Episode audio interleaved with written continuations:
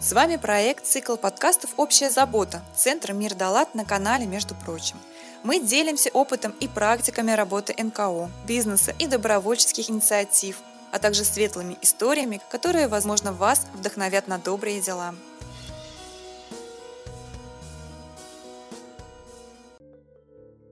На конференции было много представителей бизнес-компаний, не только НКО что очень радует и положительно для развития нашей некоммерческой сферы.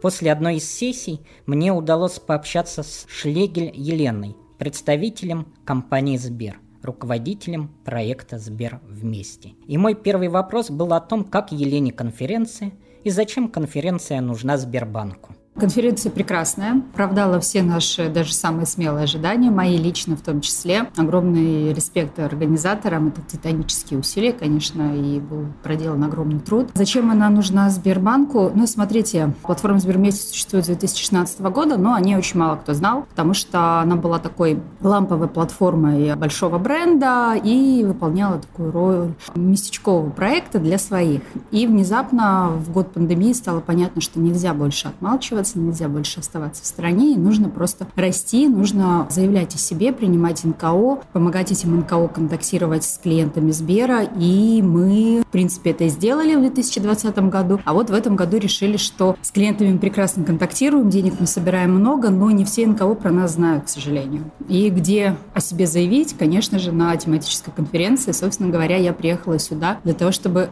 НКО рассказать о том, что мы есть, что мы можем, как с нами работать и позвать их приходить.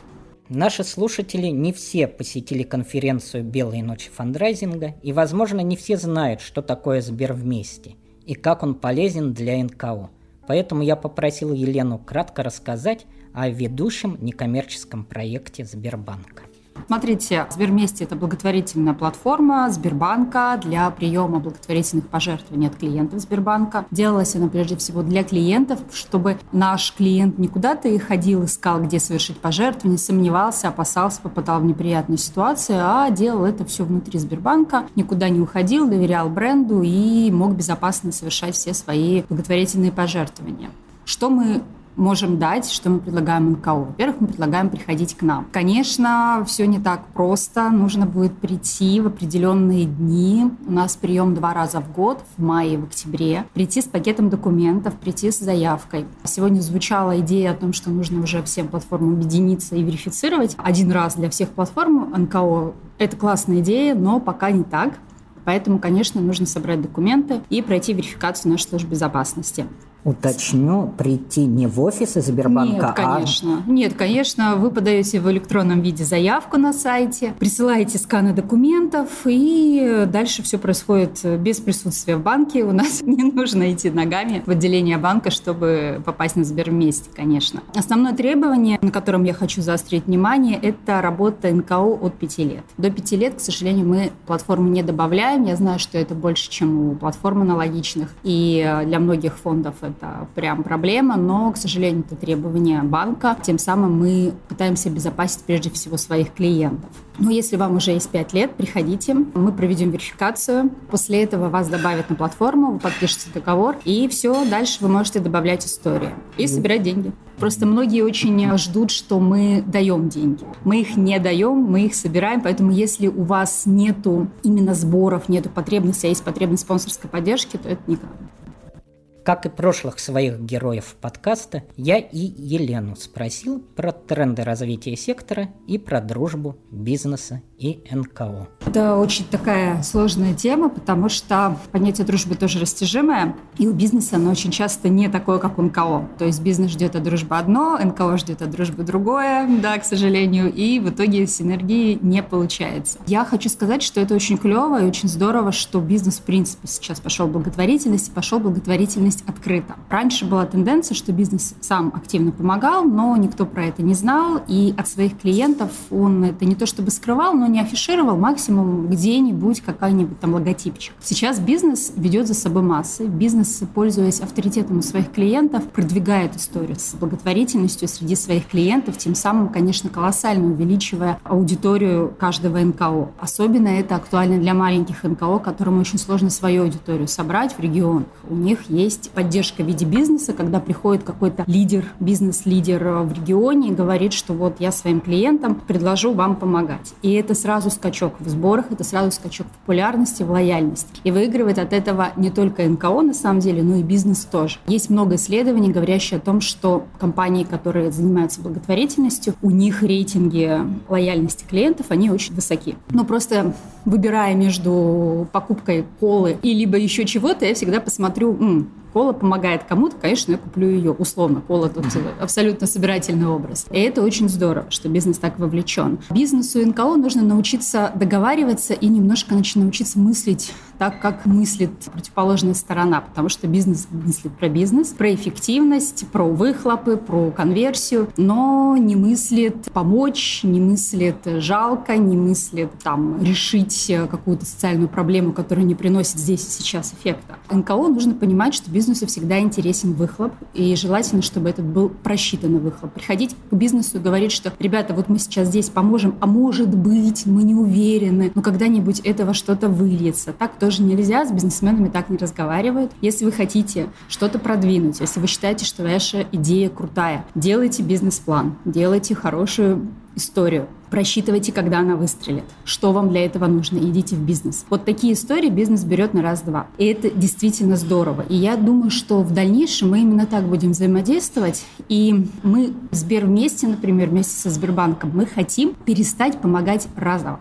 Мы хотим перестать собирать конкретному Ване, например, или конкретной кошечке. Мы хотим помогать фонду, его системному проекту в целом, так, чтобы фонд сам помогал Ване чтобы он не шел с протянутой рукой куда-то, а чтобы у фонда всегда были деньги, когда к нему придет Ваня, он сам мог ему помочь. То есть цель бизнеса в нашем случае, цель нашей платформы – это помогать системным проектам, это помогать регулярно, это настроить такое взаимодействие между клиентами, бизнесом и НКО, чтобы эти денежные потоки были стабильными, они были такими достаточными для того, чтобы НКО спокойно спало. НКО и его подопечные. И, наверное, я вижу развитие именно Сбермести и, наверное, всех практически платформ именно в этой стабильности, в том, чтобы мы выстроили такие процессы, которые позволят нам уйти от вот этих вот адресных, срочных, страшных сборов, а превратили этот рынок, этот сектор в что-то такое, вот такую константу, которую очень сложно куда-то там свалить, поколебать или и прочее.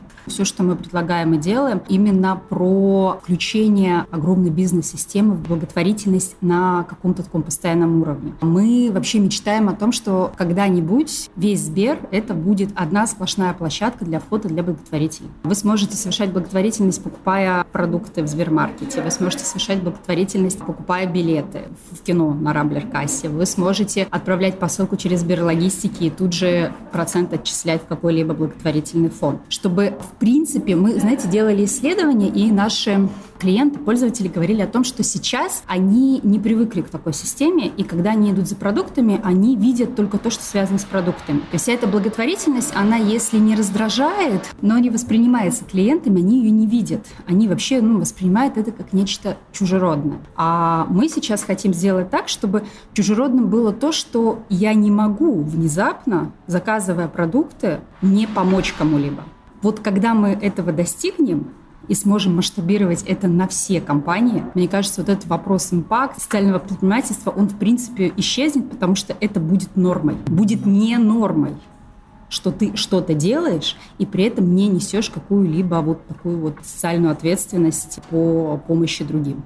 Примерно о такой вещи вчера не вы рассказывали, а ваша коллега из Сбера, когда VIP-клиенты Сбербанка и вы для них сделали специальную да. платформу, которая помогает, с одной стороны, да. некоммерческим организациям, с другой стороны, объединяет большой бизнес. Да. Вот вкратце о ней. Это, да, войти. у нас, смотрите, Сбербанк умеет сегментировать своих клиентов, и он очень много про них знает, и у нас есть понимание, что это бюджетники, массовые клиенты, есть VIP-клиенты, есть еще совсем VIP. И мы решили, что очень странно работать одинаковыми методами со всеми, потому что, ну, люди люди по-разному мыслят. Люди, которые зарабатывают очень большие деньги, они немножко по-другому подходят к благотворительности. Люди, у которых там на благотворительность выделено 100 рублей в год, это другой подход. И мы сегментировали этих клиентов и сделали для них отдельную платформу Сбермести. У нас есть Сбермести для клиентов Сбербанк Первый есть Сбермести для клиентов Private Banking. Это вот то, о чем вы говорите. Вот Private Banking мы работаем следующим образом. Во-первых, там достаточно молодая аудитория. Это аудитория, которая умеет зарабатывать деньги. Это аудитория, которая мыслит совершенно иными категориями. Это в основном молодые бизнесмены, предприниматели, люди, которые играют на торгах на фондовых биржах, а люди, которые умеют инвестировать свои деньги и умеют э, делать так, чтобы деньги работали. И эти люди знают ценность образования, эти люди знают ценность удачно вложенных денег. И для них благотворительность – это тоже некая инвестиция. Инвестиция в будущее кого-то. Поэтому для них мы подбираем проекты, которые связаны с как раз-таки системной историей. Там есть образовательные проекты для детей с особенностями развития, там есть фонды, которые работают с эндаументами, там есть фонды, которые работают с социально незащищенными группами населения, но всех их объединяет одно, то, что это не мгновенная помощь здесь и сейчас, это инвестиция в будущее конкретных людей и конкретных социальных групп. Инвалидов, детей с особенностями развития, пенсионеров, детей-сирот. То есть платформа такая немножечко с мыслью посмотреть, насколько это будет востребовано. И что очень здорово, коллеги из бизнеса Private Banking, они не просто предлагают своим клиентам жертвовать, они работают по модели «мы пожертвовали, потому что вы дали нам такую возможность пользоваться нашим сервисом. Вот вы брокерскую комиссию, например, за день они могут перевести. Они говорят клиентам, вот давайте в этот день совершите максимальное количество сделок, а всю брокерскую комиссию мы переведем на благотворительность. И это очень классно, потому что клиент не чувствует, что с него что-то просят, но при этом он понимает, что он делает доброе дело, и в этот день клиенты идут и тоже помогают. Это вот такой вот правильный, очень взвешенный подход бизнеса к совершению благотворительности. Я хочу сказать, что не надо думать, что благотворительность – это что-то не ваше, далекое, и к вам это не имеет никакого отношения. Я вообще считаю, что мы должны к этому относиться как к некой подушке безопасности. И если мы сейчас с вами, каждый из нас пойдет и оформит рекуррентное пожертвование на 500 рублей, то нам всем с вами станет гораздо безопаснее и спокойнее спать, рожать детей, воспитывать их, путешествовать, просто потому что мы будем знать, что где-то есть эта подушка безопасности, которая сможет нам помочь. Это немножко такой странный момент, но это как страховка работает. И на самом деле, когда она есть, гораздо лучше, дай бог, чтобы она никогда не понадобилась, и большинству из нас она не понадобится. Но кому-то понадобится, и благодаря тому, что здесь, сегодня и сейчас вы об этом подумали, кому-то вы поможете, может быть, прям очень хорошо поможете. Я за то, чтобы мы немножко перестали относиться к этому эмоционально, за то, чтобы мы перестали к этому относиться «здесь помогу, здесь не помогу», «захотел, не захотел». Это, наверное, наша некая социальная ответственность как здорового гражданского общества, создавать такую подушку безопасности, страховать себя и фонды, помогать и совершать рекуррентные пожертвования. Это лучшее, что вы можете сделать для себя, для нашего общества, для нашей страны.